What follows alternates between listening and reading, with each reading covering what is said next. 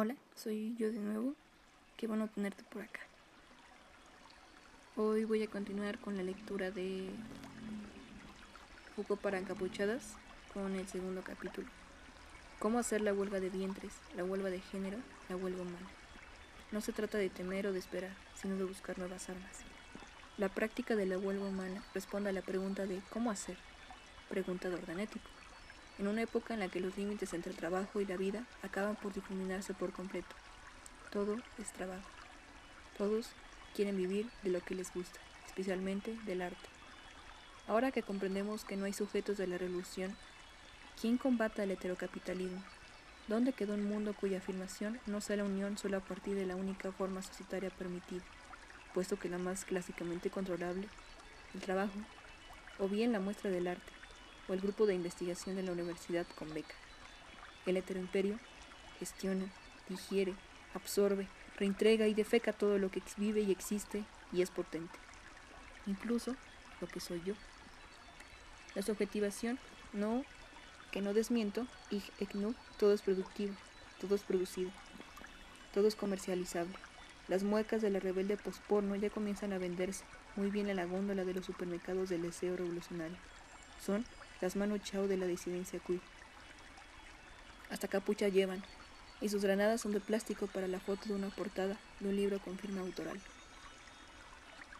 ¿Cómo hacer? Es una cuestión técnica. Requiere un artesano ludita que teja nuevos procesos de subjetivación, que invente las nuevas formas de vida. Un otro cómo.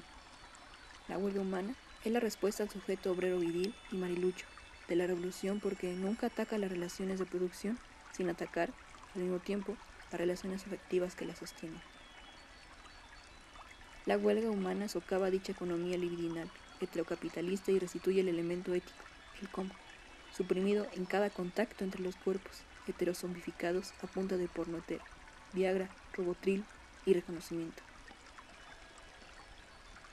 La huelga humana supone sacudir las familiaridades heterosexualizantes, el arte de frecuentar en sí mismo el huésped más inquietante, rechazar el rol de víctima y reapropiarse de la violencia. La huelga humana supone concitar a los dispositivos para atraer los cuerpos masacrados por el heteroimperio a la presencia, a la amistad política. ¿Cómo hacerlo? Borrar las denominaciones masculino y femenino, según estén conforme a las categorías de asignación biopolítica varón-mujer. Los códigos de la masculinidad son susceptibles de abrirse para que operemos sobre ellos en una suerte de gender hacking perfoprotésico lexical mediante la utilización de juegos lingüísticos que escapen a las marcas de género o que al menos las desquicien, proliferar hasta que el absurdo las anomalías psicosexuales. La puesta en escena de prácticas subversivas, la recitación de los códigos de masculinidad y feminidad a través de la explotación y experimentación de los artoscamientos sexo-género consigue desestabilizar las categorías heterosexuales del binomio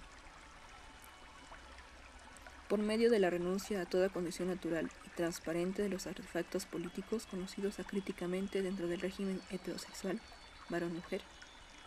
Identidad en tanto dato estable, coherente y definitiva. Y a toda práctica y privilegio derivados de esa asignación biopolítica humana. Proyectar plataformas móviles que puedan ser habitadas tácticamente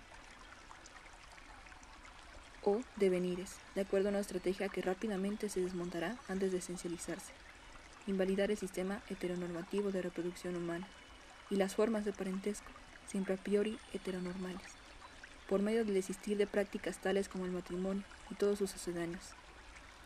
Ninguna forma de afectación podrá tener como testigo el Estado o su heterolización, como la pareja o la familia nuclear. Dispositivos privilegiados de heterosexuación de los cuerpos, de los sistemas, de transmisión y legado de los privilegios patrimoniales, económicos y sociales, propios de las formas parentesco-patrimonio.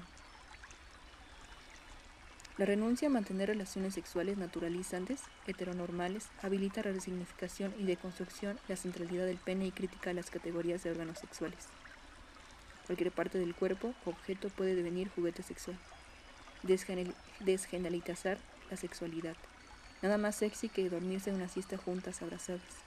Separar el uso de los placeres de las formas de reproducción humana, de la cual también aplicamos por varias temporadas. Explotar y experimentar otros usos de los placeres, por ejemplo, en las prácticas de juegos de poder consensuados.